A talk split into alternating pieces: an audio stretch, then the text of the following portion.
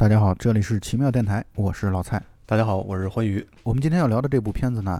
叫《盗钥匙的方法》，但是它由头呢，嗯是因为嗯今年春节档当中的一部片子，叫做《人潮汹涌》。人潮汹涌，这期节目的由头是什么呢？就是因为我们嗯共同认识的一位朋友啊，我们俩共同认识一位朋友，在《人潮汹涌》当中演了一个非常小的角色。我老看他的朋友圈，然后他就一直在宣传这个片子。啊我们那个朋友演技还是非常棒的。之前合作的时候，觉得嗯，将来一定会大有可为。不过这好像是第一次在银幕上看见他的一个角色，好像是没错没错，就是在《人潮汹涌》啊当中扮演这个肖央的前女友的前女友。对，对吴文璇。嗯嗯，他是一个非常出色的演员。我继续来说这个录制节目的由头啊。看完《人潮汹涌》之后，因为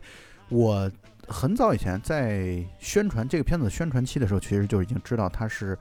改编自，就是相当于买了这个剧本的故事改编权嘛，就是日本的《盗钥匙的方法》这部喜剧片。而《盗钥匙的方法》其实我在大概四五年前看过，那个时候就很喜欢。但是我现在嗯就对这个故事内核还记得，但是故事的很多细节已经完全忘掉了。然后在这种情况下看了《人潮汹涌》，看《人潮汹涌》的时候，因为已经忘掉很多盗钥匙的方法当中的细节了，就我就会觉得《人潮汹涌》不太令人满意，所以我就想着要拉欢愉一起把原版再看一下，然后主要来聊一聊原版的故事，因为原版的故事当时在第一遍看的时候就感觉没什么大的毛病和瑕疵，结果这次。重新再复习了一遍盗钥匙的方法之后，就会发现改编这个版本啊，就是我们所谓的中版 完败，就是跟原版比起来实在是差太远了。呃我是先看的《人潮汹涌》，然后因为我觉得这是一个就是在春节档排片不是很很好的一个片子，但是它的评分又看起来现在还看起来还不错，还行然后，所以我对它还比较感兴趣，因为我不是特别喜欢那种特别喧闹的这种春节档电影。然后看完以后呢，也觉得好像还行，因为好像我不知道是不是大家到了这个节假日的时候，对这个电影都比较宽容。然 后反正就是喜气洋洋的看完这个片子，觉得还行，说得过去，就是可能七分六六七分左右吧。再去看老蔡推荐的倒钥匙的方法，看完了以后觉得 这个人潮汹涌，就不太好再给他评价。我是觉得对，哎呀，这个真的一言难尽 人比人得死，货比货得扔嘛。对对对对，就是这个一比较之后，你就会发现这个人潮汹涌什么什么东西，怎么回事儿？这确实有差距。我们也不可能完全纯粹站在一个情感的这样的一个角度来去做了这么糟糕的一个评价啊。我们确实是有理由的，我们一会儿在讲的过程当中会给大家来去对比。包括我看了豆瓣的一些讨论之后，我觉得有一个网友说的特别的好，就是嗯。他原本以为人潮汹涌糟糕呢，是因为可能导演放飞自我了，对原作故事做了大的改编。因为这个原著故事啊，在上海嗯国际电影节当中拿到最佳剧本，这是很出色的。因为上海国际电影节是国际 A 类电影节嘛，是我国唯一一个国际 A 类电影节，所以拿到最佳编剧，那就是说明故事非常的扎实。嗯有的网友就在质疑说，《人潮汹涌》看起来比较糟糕，是不是因为把这个剧本改的太多了？然后他们对比完了之后，发现主线故事其实包括也没变对，没有什么大的变化。嗯但是呢，怎么就这么糟糕呢？那我们一会儿就来去对比一下这个过程当中到底发生了什么。嗯，嗯然后其实这个片子《人潮汹涌》已经不是这个故事的头一次改编了。之前有一个韩国版对韩国还拍过一个翻拍版，对对对叫做《幸运钥匙》，也是嗯，跟钥匙有关。然后到了咱们这个国内，不知道为什么非得起一个人潮汹涌的名字，这个名字嗯其实对它的奇怪。票房造成很大的影响，就是很多人根本就不明白这个片子到底要干嘛。就是你这个名字起出来之后，听上去很文艺啊，对，但是看完了以后，觉得这个名字太牵强了。是非常牵强。就这么说吧，它虽然嗯剧情上、内核的剧情，包括主线上没什么变化，可是性质已经发生了巨大的改变了。对对对，包括你要传达的这个价值观啊，然后还有整个这个对人生的看法，都是特别不一样。因为盗钥匙的方法，在我看来，从头到嗯尾其实是一个标准的喜剧片，就是它是一个黑色幽默的喜剧片。嗯，就它在一直，包括从配乐啊，从演员的表演当中啊，它完全是一个喜剧片的这样的一个类型。但是呢，人潮汹涌改编之后，他要想要去塞很多的爱情片的东西，想要去塞对亲情片的这东西，想要塞家庭片的东西，就把这个塞的四不对像，就塞到最后之后，嗯我觉得他真正想要去，就是应该表现的这种黑色幽默的喜剧部分，我觉得被真的是切割的七零八落的。我觉得这是是他其实总体定调子来说最大的问题，是。因为我们默认啊，听节目的朋友啊，可能很大一批朋友都已经看过《人潮汹涌》了，所以我们想来在讲的过程当中聊一聊，到底《人潮汹涌》跟原版差距在哪儿啊？我先来嗯说第一点啊，第一个就是我觉得这个人物设置本身是有问题的啊。我嗯举个例子，最直接的就是女一号，对于人潮汹涌来说就是万茜，对于道钥匙的方法就是广末凉子。在道钥匙的方法当中啊，广末凉子这个角色的设置啊，她首先她的背景是一个出版社的主编，她是一个工作特别一丝不苟、认真的一个人。呃，嗯然后呢，他现在面临的一个诉求是，一个月之内要找到结婚对象并且结婚。为什么呢？因为他的父亲患了呃重病，可能癌症吧，然后可能不久于人世绝症。了她嗯嗯希望能够在父亲弥留之际啊，能够给父亲把自己的如意郎君带回去，相当于给父亲一个交代，让父亲能够安心。所以他是有这样的一个强大的驱动力和后来的男主角香川照之能够继续发生故事发生下去的。可是你看，在嗯人潮汹涌当中，万茜这个角色，她和刘德华的这个角色之间，只能让我会觉得啊，他是因为刘德华帅呗，就是就是你或者你的出发点其实是这样的因为就像欢愉一开始我们在准备会的时候说到的，你难道嗯因为你开车溅了别人一身水，所以你就会跟他发生那么大的一个接下来的剧情的联系？这很弱化。再加上还跑到刘德华的那个家里边去，因为房东来，郭京飞所演的这个角色来去要房租，骂声当中，然后就挺身而出，帮他交了两千多块钱的房租，这太假了，这太不真实了，对就是你没有合理的逻辑的驱动力啊。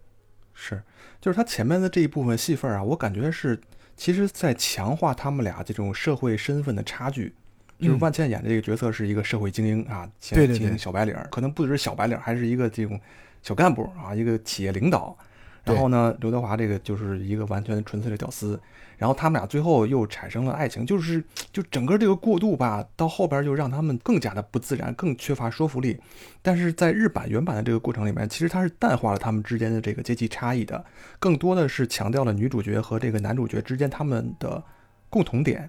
比如说他们都是生活习惯非常好，然后有这种喜欢记笔记这种啊做事一丝非常，强的哎对对行动力的这种人。而且这个就是电影一开始就是日版这个原版刚开始还有一个细节很有意思，就是广末凉子她在杂志社然后招聘新员工的时候，然后这个属下就问他，哎，咱们这个新员工有什么这个招聘标准没有啊？然后这广末凉凉子说，哎，首先要身体健康。另外一个要有上进心。后来这个广木凉子在跟大家宣布自己要结婚的这个消息的时候，然后大家就觉得哎呀很诧异，怎么突然要结婚了？那你这还没对象呢？那你择偶标准是什么呀？然后广木凉子也说他这个择偶标准就两点，一个是身体健康，一个是要有上进心，就跟他这个选属下的这个标准其实是一样的。可见其实他对这个婚姻对象的选择是很弱的。但是他的目的就是要在自己的一个行动本上有一个日期嘛，就在哪天哪哪月哪号一定要完成结婚。那么我们后来是知道他这个结婚的这个计划是为了完成他父亲的一个遗愿，或者说是为了让他父亲能看到自己的婚礼，是他是有很强烈的这么一个目的的。嗯，而且就像你刚才说的，他的这个嗯。标准啊，就是听上去就简单两条，一个是身体健康，一个是有上进心。你其实从另外一个侧面来嗯。讲，就是广末凉子所扮演的这个角嗯。色很单纯。这也就是为什么她就是母胎单身嗯，一直到三十四岁，就是表现出来她是一个很乖乖女。戏里边还有一个姐姐嘛，她她跟她姐姐形成了鲜明的对比。不一样，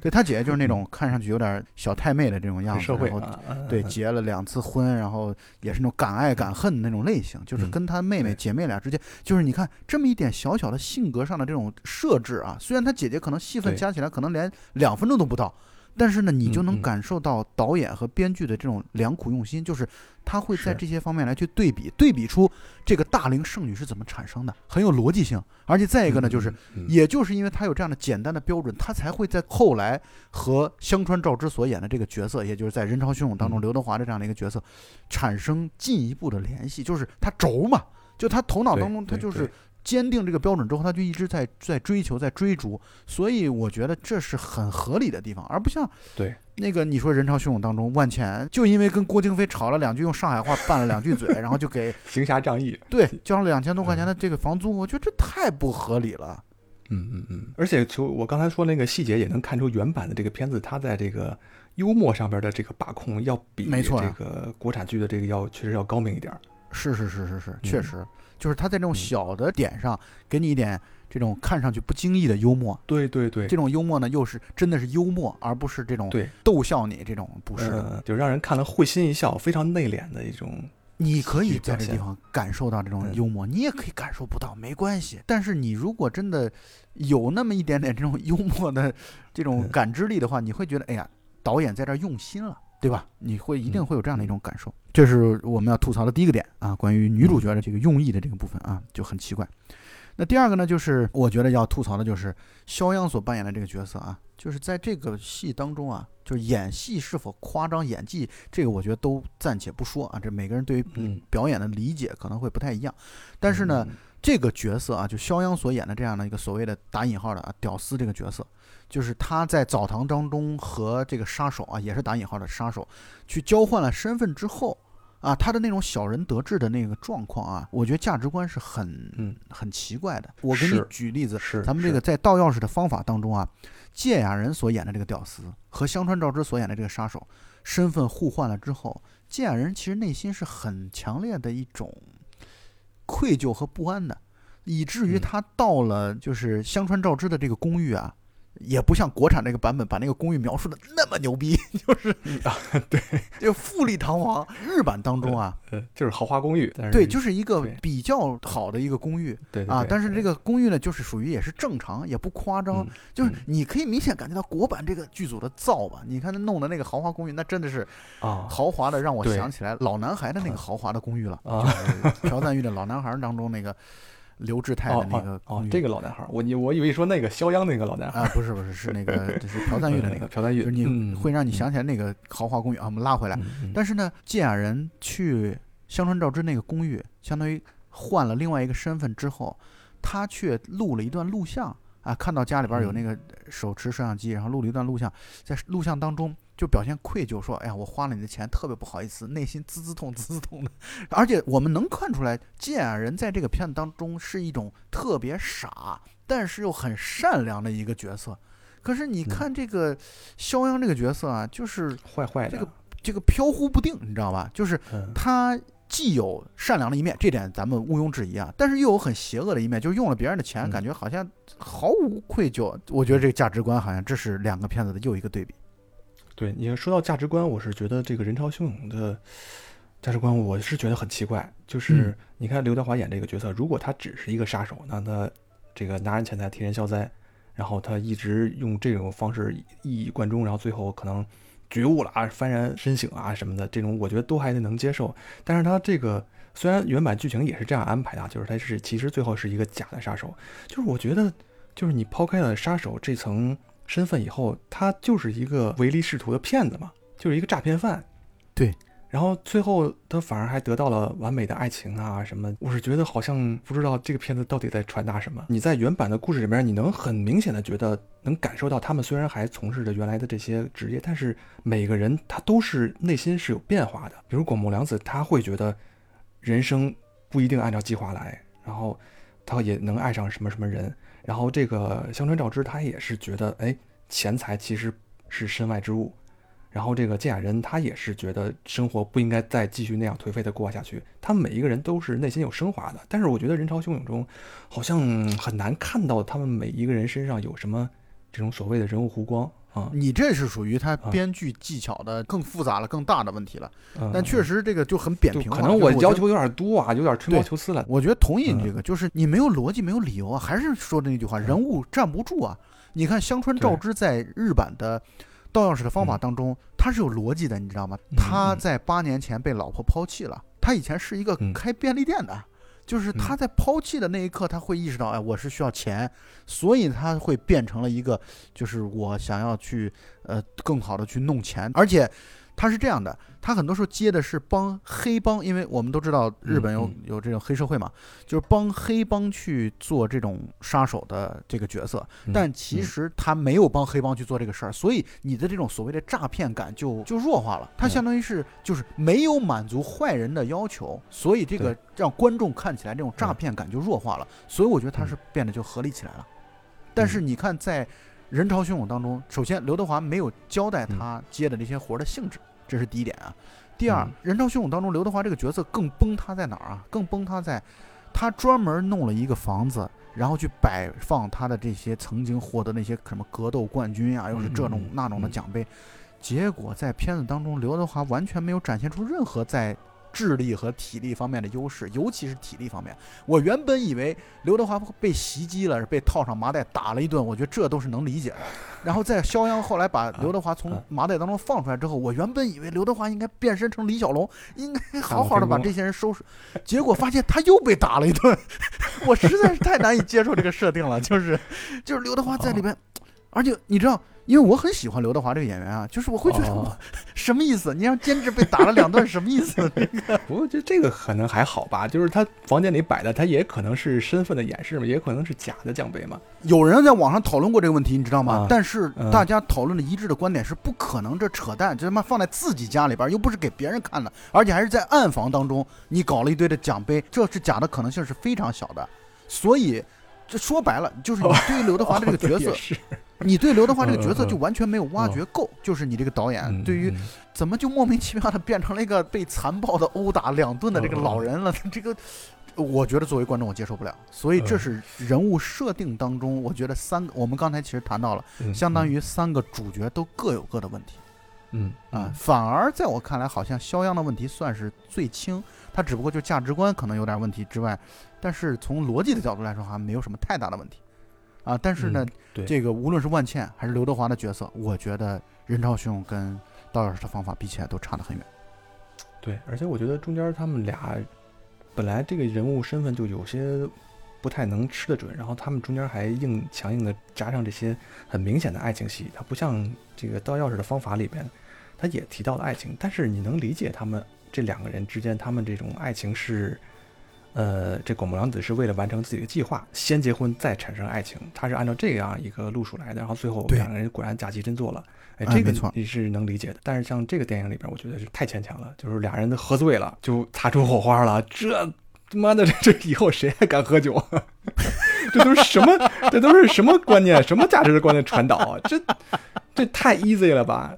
我觉得这个很让我不喜欢这个东西。所以我就说嘛，嗯他这个片子你在《人潮汹涌》当中，你给我的感觉就是，那万茜作为一个啊长得挺好看的一个哦小姑娘啊，刘德华喜欢她好正常。刘德华作为一个很帅的中年大叔啊，万茜喜欢他嗯很正常。但是这就太浅薄了，对吧？就是你的背后的这个理由都嗯，站不住脚，你只是对嗯你这感觉就是一个颜值的世界。那这好吧，那你们就去颜值的世界去吧。嗯 这是第三个，所以对相当于我们前面的这个三个吐槽啊，相当于把三个主角各自的不合理的之处，至少一开始的不合理的设定，我们就感觉已经在描述出来了。好，那我继续来去吐槽这个人潮汹涌啊。当然，我觉得我们现在这个吐槽已经跟嗯，我们以前的吐槽比起来，好像要更态度上要温和多。对吐槽归吐槽，你要是之前的节目里边，我肯定就早就做好这个拉架的架势了。但是现在我觉得可以，老蔡还是就可以放出去，可以把铁链松掉了。就是以前是这种失望是带着这个谩骂的来去出现的，但是我们现在可以带着轻松的笑意来调侃他们了。然后第四个呢，就是我就要说到呃盗钥匙的方法啊，他的那个医院的那场戏啊，特别合理啊，医院的那场戏，然后结束的那个地方很合理。你看啊，刚才我不是已经说到了吗？芥雅人的这个角色啊，他内心其实是善良的，他知道这个香川照之这个角色被送到了哪个医院，所以他虽然就是拿了别人的钱包，拿了别人的这个手表，但他第一选择是先把手表和钱包给别人还回去了，只用别人的钱还了自己之前欠的一些外债。但是呢，他嗯把剩下的钱、钱包啊，还有手表还回去了，一直到到了医院，发现哦，香川照之已经失忆了之后，他才鬼鬼祟祟的，内心还有点不忍的嗯把那个钱包和一手表什么的全拿走了。就是他的内心的这样的一个挣扎，这样的一个善良的挣扎，其实体现的很好。嗯但是人潮汹涌当中又是完全没有见到这一点。就是《人潮汹涌》里面故事的方向是一样的，然后也是为了去肖央，也是为了去还东西，但是我不知道是演技呀、还是中间对加的这个警察这些戏啊，让人感觉看起来就是很生硬。对，没演出来。对对对，就是没演出来，嗯，应该说是没演出来。对，就是这故事虽然也是这样发展下去的，但是好像欠那么一点火候。而且说到这个医院的戏啊，医院的戏其实很重要，在盗钥匙的方法嗯当中啊，这个刚才我们不是已经说到了吗？广末凉子的父亲是生病了，刚好就住在那个医院，跟香川照之住在同一个医院，以至于香川照之后来从医院离开的时候，刚好遇到也从医院离开的广末凉子，并且两个人还问路什么的。广末凉子也不知道那段时间可能因为刚从父亲那儿出来，所以他的那个就是要结婚的这个愿望，可能是最强烈的那个时刻碰到了嗯，这个 香川照之，所以自然而然两个人搭讪，并且自然而然的广末凉子带着香川照之去找住处，这个就变得非常的合理。可是你看，在人潮汹涌当中，万茜是去看他儿子，对儿子什么装病被送到医院里边去了。我觉得这个理由也挺牵强的，其实。对，而且他在医嗯院当中，两个人其实没有交集，只不过就是后来对，出来的路上，然后开车见了人家开车，对，然后就觉得不好意思，就把他送回家。更夸张的是，刚才我们也谈到了，就是把嗯刘德华送回他自己的家之后，竟然还给他交房租，这简直就就不合理当中的不合理。那么在我们来看看盗钥匙的方法是怎么处理的。这嗯个芥雅人去医院看望香川照之的时候，刚好遇到了，因为香川照之等于拿了芥雅人的那套衣服嘛，然后里边有寄养人的这个联系方式，他联系了他的房东，然后房东过来，过来的时候，嗯，寄养人碰到了自己房东，说啊我没事儿我没事儿，然后说只不过刚才有点失忆，然后房东说你是不是把欠我房租这件事儿也忘记了？然后寄养人马上就掏出钱给了房东，然后房东还很意外，说你竟然还能记得这件事儿，所以这就很合理的把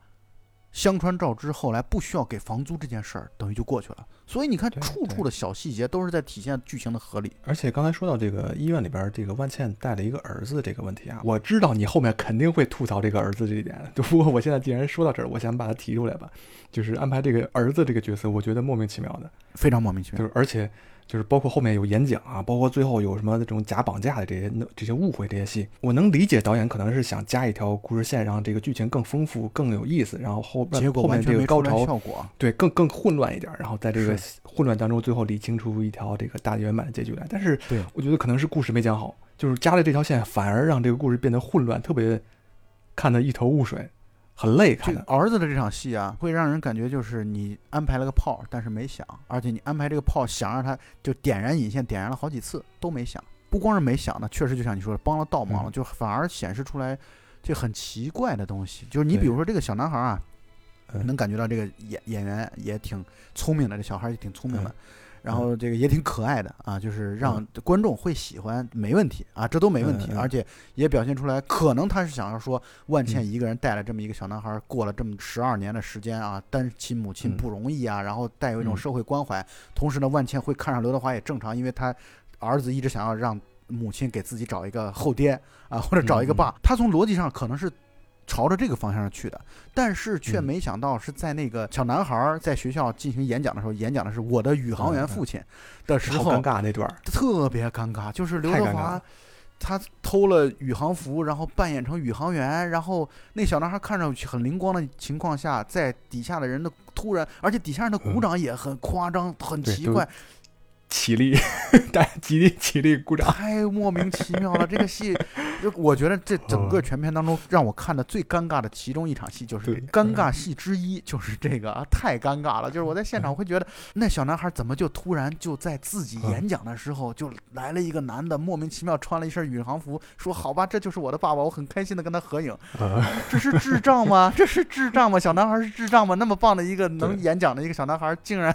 能够做出这样的一个举动，然后还大家还感动，然后万茜的表情还特别的感动。哎呀，我的天哪，这场戏看得我太搞笑了。我觉得 对，我觉得一个智力正常的孩子，十几岁也能明白吧？突然莫名其妙上来一个宇航员，我觉得第一反应就是，你即使你心里期望会有一个宇航员爸爸，但是你突然看到这么一个人上台，你第一个感觉应该是我操，这他妈谁呀、这个 一定是这种想法才对啊！对啊，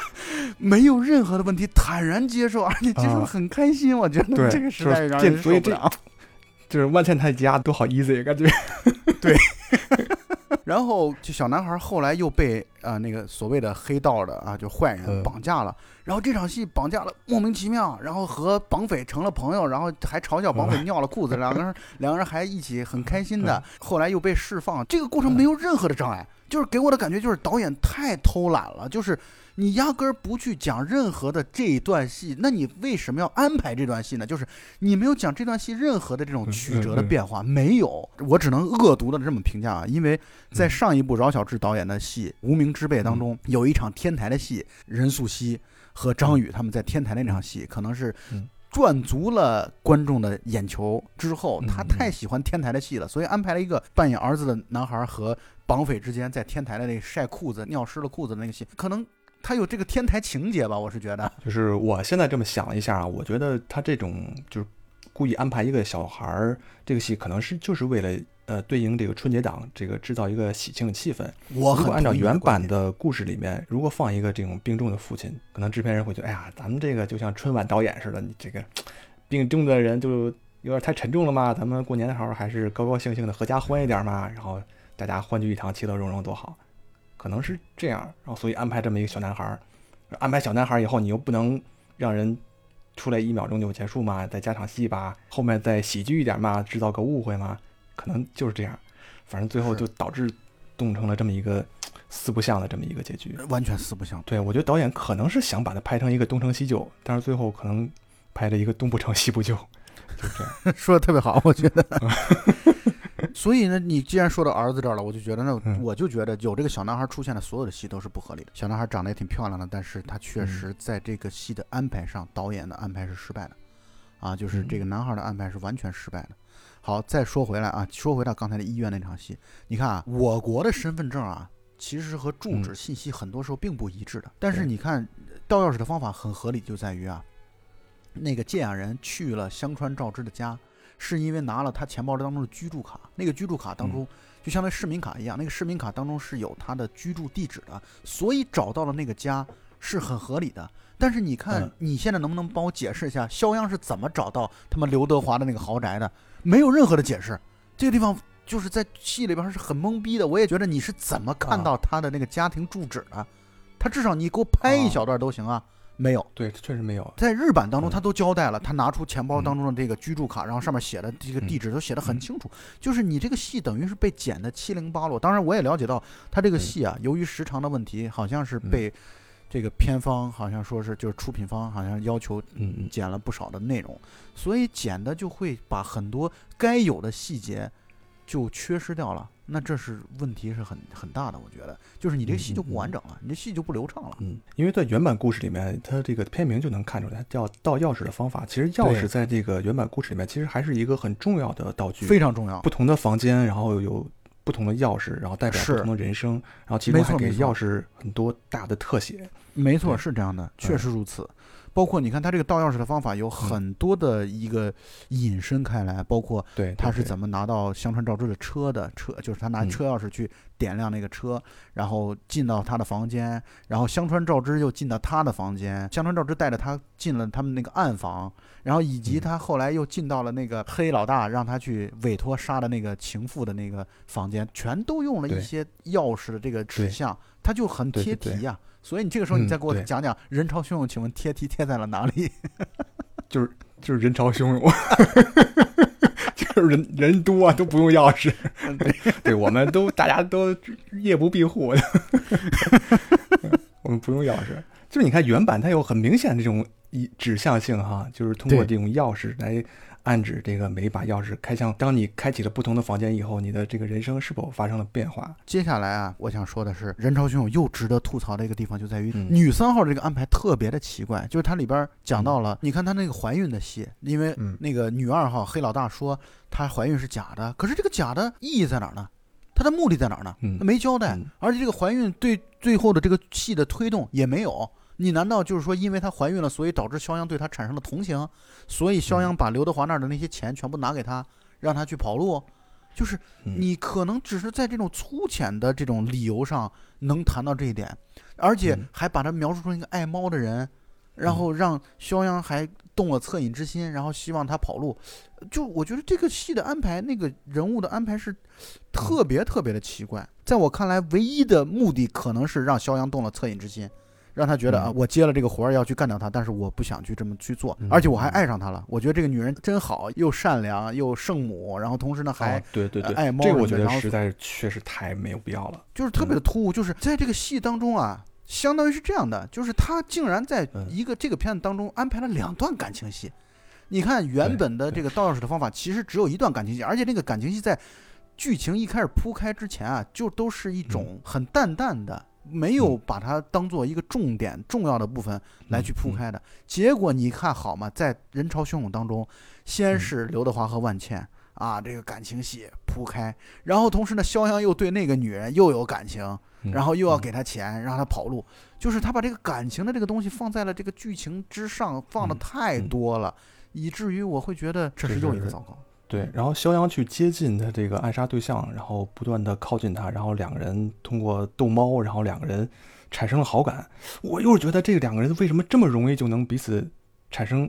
这种互相喜欢的这种你说的感觉呢？太对了，这导演也太轻浮了吧！因为肖央他刚跟前女友分手啊，刚把人钱还了以后，然后他离走的时候还大哭一场啊，怎么着怎么样，做做戏。那倒是。然后你这个转脸，你才过了几天，然后你马上就喜欢另外一个女孩了，这他妈什么玩意儿？这是。呃，你说的很对，我觉得没错，确实肖央和那个女三号的之间的那个感情戏啊，特别奇怪啊，就是就是你他妈的三观不正，就是说你拍戏可能不熟练，这我们都能原谅，但是你在里面出现这种这么滥情的，然后这种低级的趣味，我觉得这种就不能原谅了。再就是后来他的那个嗯剧情的那个走向，我确实去嗯觉得刘德华被打了两顿，然后就莫名其妙的，然后最后还是报警了，就最后还是要靠警察来去解决问题。嗯我就觉得，那你们早干嘛去了？只是为了因为一开始他的所谓的诈骗的这个事实不想败露吗？后来实在是没办法了，只得嗯去找警察叔叔吗？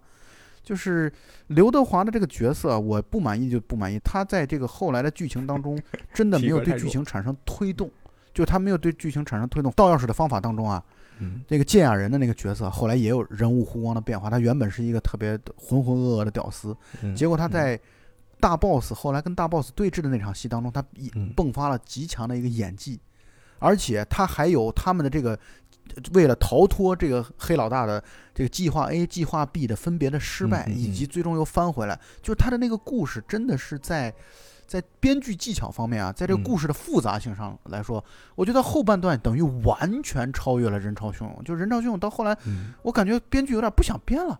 就是他就嗯就简简单单就是这好，我的一个计划被识破了，然后被发现了，发现之后，嗯，然后就被打，然后第二次又做计划又被打。你看第一次被打是为什么？刘德华被打是为什么？就是我认为全片在喜剧方面做的最好的那段儿，就是那个嗯跟刘德华一起当群众演员的那个人，那场啊戏在火锅那场戏，我觉得那场戏的安排有点像《唐探》里边在电梯那场戏的那种精妙。就是哎，你知道我，我不知道你，然后我还嗯以假戏真做，然后真戏假做等等，就这一系列的这些东西是我觉得不错的地方。但是你你看，对，你不觉得这更悲哀的地方就在于我们这些导演在拍小的段落这种小品式的这种东西的时候，其实都好像还不错啊，嗯就是包括《嗯唐探三》，包括这个戏，小品式的展现剧情的能力都不错。但是你真正放到一个电影的长度、一个电影的这样的一个体量的时候，就感觉就是这个节奏的把握啊、剧情的走向啊，就变得很奇怪。嗯所以我继续说，他在那嗯个吃火锅那场戏的时候，遇到自己同样做群众演员的朋友的时候，嗯嗯那场戏刘德华等于计划失败了，他想要假装国际刑警，结果失败了，被打了一顿。后来肖央呢、去扮演假装好像把要捅死的女人捅死了，然后又被识破了，因为没有血腥味儿的这个事情被识破了之后，然后刘德华又被打了一顿。就是 你在这个过程当中，刘德华的这个智力的体现没有对剧情产生任何正向的结果。没有对嗯剧情产生正向的结果，这是让我觉得是很难接受的。就是你的一个角嗯色的这正面的努力，最后没有实现，然后完了之后，在大家嗯殴打的时候，万茜又像纯爱戏一样的这样狂奔回去，然后嗯同时呢去报了警，而且还是自己的儿子误打误撞报了这个警，所导致的这个结果。那我就觉得，那好吧，那你前面的这些人物，好吧，那最终就是我们警察叔太强大了，太伟大了。对，就是最后这几个人，他们都是靠着强大的信念，最后得到了等到了警察得到了胜利，是啊，就是体力智力全都掉线了。就是他们的这种努力没有对剧情产生推动，这是很可怕的地方。嗯你看盗钥匙的方法当中，最终他们的脱困完全是因为三个主角紧密或不紧密的配合啊，误打误撞的配合也好，或者总之是他们有自己的智力输出所导致了最终的脱困。但是你看嗯人潮汹涌完全不是这样，这就让我对他的结尾简直是觉得失望的一塌糊涂。嗯，呃，结尾的处理上，我觉得跟日版虽然结果一样啊，但是我觉得方向还是有挺大的差别。你说的没错，就结果一样。我觉得他可能更多的把侧重点放到了这个导演的迷影情节上，他可能就是为了让就是大家有一个喜庆欢快的结局，然后烘托出一个大高潮来，可能加了很多这种这种表演上边的，像像刚才火锅这种什么很类似喜剧之王那种片段。然后没错，我觉得他可能过分的强调了就是对于表演上边的这样一种执着，嗯，可能更多的是有这方面的，就是带有。导演一些个人的倾向，包括无数次的致敬这些，呃，什么斯坦尼啊，还有什么这些演员这个必备这个著作上面。所以我们其实吐槽了关于任超雄，吐槽了很多 啊，而且我们对于呃倒钥匙的方法，其实我们剧透的也并不算太多。我还是觉得道钥匙的方法非常值得去好好看一下啊，而且最后的剧情我觉得还是挺复杂的。我我反正在录节目之前我琢磨了半天。就是他们有 Plan A，有 Plan B，然后 Plan C 等等等等。呃，而且我觉得道钥匙方法给人传达了一种很正向、很积极的处世哲学。因为他这种黑色幽默、这种精致的喜剧，看完以后还是能让人有些回味。然后包括里边讲到了这个就是心动的那个感觉。然后他，而且再多说一点啊，就是我觉得人潮汹涌的配乐，我认为是不合格的啊。就是我觉得跟道钥匙的方法比起来，人潮汹涌的配乐感觉就是。那种特别敷衍的，包括一般里边用到了一些常见的这种喜剧当中用到的曲子，比如说对对这个《流浪者之歌》。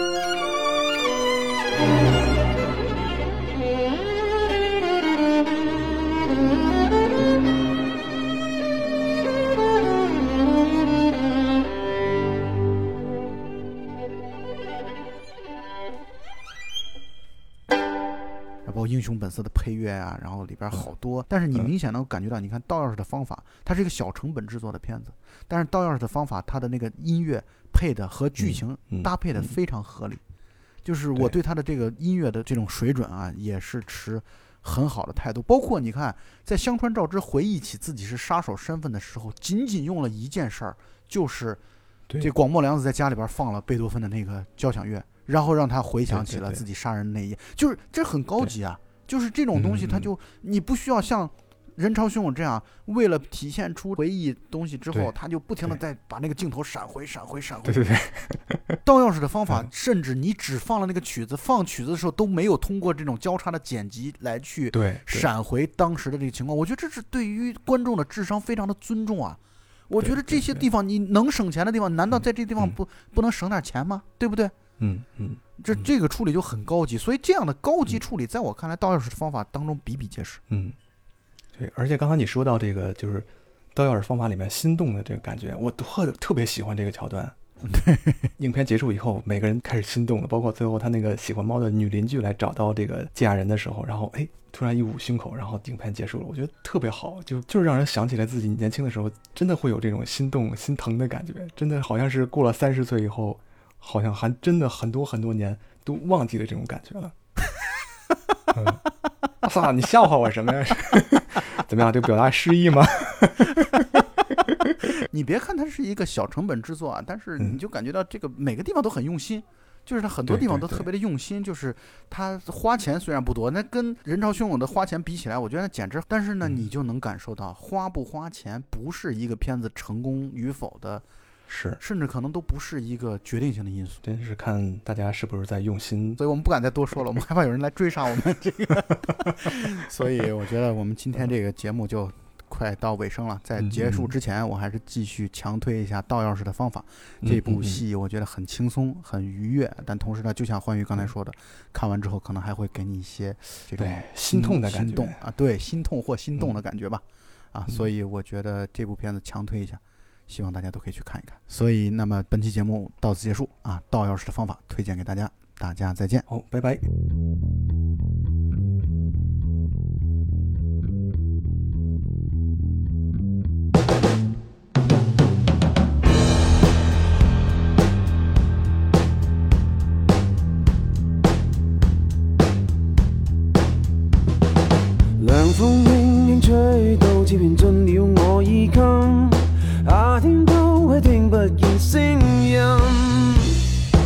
日子匆匆走過，會令我有百感生。記慣那一片景象繽紛。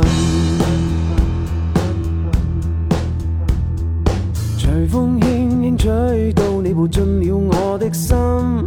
在一息間改變我一生。付出多少血腥也沒法去計得真，卻也不需再驚懼風雨侵。吹呀吹，讓這風吹沒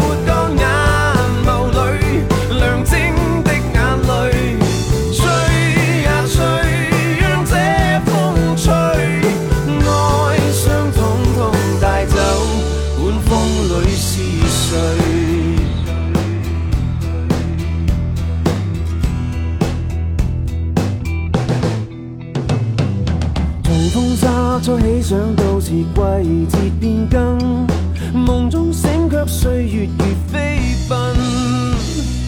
是否早定下來？你話我也會變心，慨嘆怎麼會久啊？終要分。狂風吹得起勁，朗月也要被閉引，泛起一片迷蒙尘埃滾，掠走心里一切美梦，带去那欢欣，带去我的爱，只是独留痕。